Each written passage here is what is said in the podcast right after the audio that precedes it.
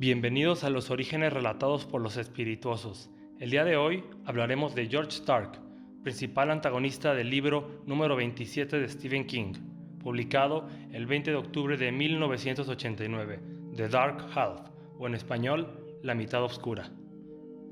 Según la novela, George Stark era el seudónimo utilizado por el autor Thaddeus Beaumont, utilizado para escribir ficción de crímenes sobre un asesino serial llamado Alexis Machine.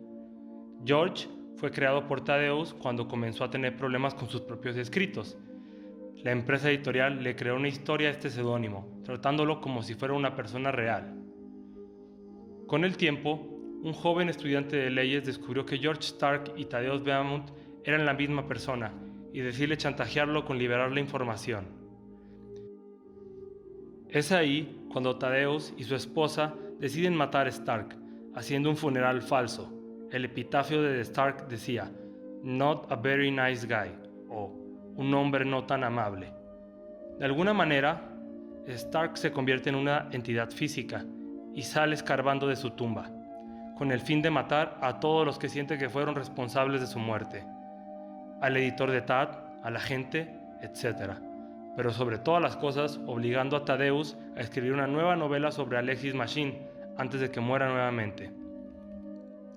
Cabe mencionar que Stark intentó escribir una novela por su cuenta, pero fue incapaz de escribir cualquier cosa que no fuera su propio nombre.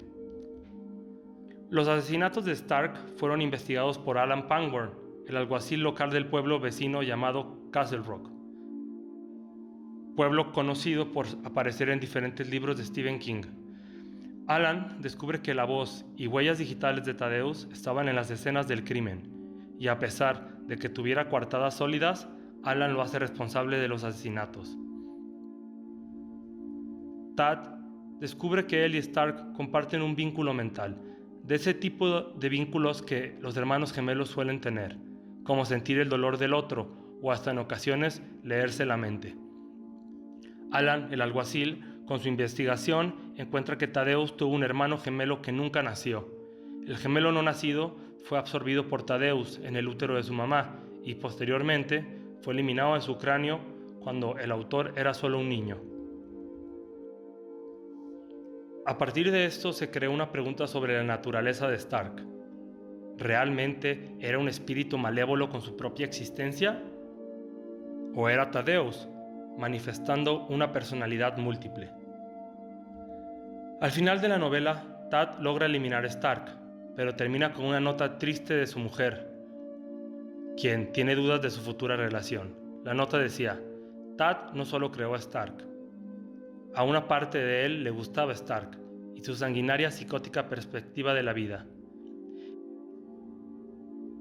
Este libro fue una analogía de Stephen King a su seudónimo Richard Bachman, el cual, al momento de ser descubierto, King inventó su propia muerte a finales de 1985 la causa de muerte fue cáncer del seudónimo, una rara forma de esquizofrenia.